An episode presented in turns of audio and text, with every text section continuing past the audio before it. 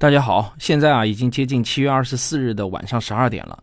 刚刚过去的这个周末呢，我结束了成都和重庆的四场导演见面会。上周六下午在成都锦华路的万达影城，晚上呢是在万达的金沙广场店。每一场活动啊都是座无虚席的，尤其是晚上的那场，四百二十五个座位啊，五天前就已经是一票难求了。现场也是座无虚席，一大半都是孩子。观影结束后啊，孩子们兴奋异常，爆发出热烈的掌声和欢呼声。来，让我们欢迎本片导演、编剧王杰，剪辑师王文。王总，谢谢王老师好。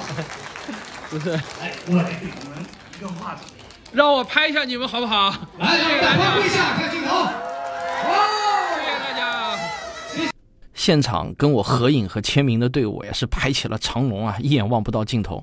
我印象最深的呢是有一个小学二年级的孩子，他拿着一本几乎快被翻烂的《时间的形状》找我签名，真的是快被翻烂了。他妈妈说他从一年级开始就读《时间的形状》，这个太让我惊讶了。大家知道这本书我是写给高中生以上的学历的人看的。他说他不知道读了多少遍，一本书有一半的书页都快掉下来了。那那天晚上我回到宾馆已经是凌晨一点钟了。第二天早上七点钟呢，我又是坐火车赶去重庆，因为要在周日上午的十点在重庆位于观音桥的万达影院跟观众见面，两百六十个座位同样是座无虚席。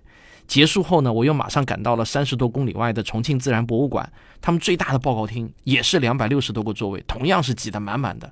那中间的过程我就不叙述了啊。总之一句话，《寻觅自然》受到大小朋友的喜爱程度，那是远远超出我的预期啊！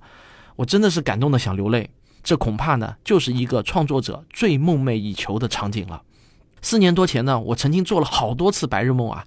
我梦见自己有一天呢，带着自己的科普影视作品，在全国巡回开导演见面会，啊，每次啊都会笑醒，然后呢就会意识到啊这是一场梦，然后摇摇头说啊这哪能实现呢？但是我真的没有想到啊，还不到五年，当年的白日梦就成真了，这真的是上天对勤奋的人的最佳赏赐。我记得我说过一句话，我说上帝啊，他不会把勤奋的人置之死地的啊。我现在真的是非常相信这句话。连续五年的九九七，让我觉得啊，真的是值了。今天早上呢，又是六点多起的床，因为我要去机场赶飞机嘛。那下午回到办公室呢，就一直在处理各种紧急又重要的事情。到现在呢，快凌晨了，我还要急着跟大家预告我这个周末的行程。这个周六晚上啊，我会出现在福建的福州；周日下午呢，我会出现在厦门。那如果你想来看电影，并且参加我的导演见面会，请关注“寻觅自然”的微信公号，然后点击菜单上的购票按钮就可以购票了。我刚才看了一下，福州还剩下四十九张票，厦门还剩下一百四十张票。好了，不多说了啊！录完这期节目，我还要写个微信的推文，赶紧把这个消息给公布出去，因为我知道啊，很多人都在期待这个消息。我呢，要等全部弄完了才能睡觉。明天啊，我其实还有跟广东科学中心的重要会议要参加。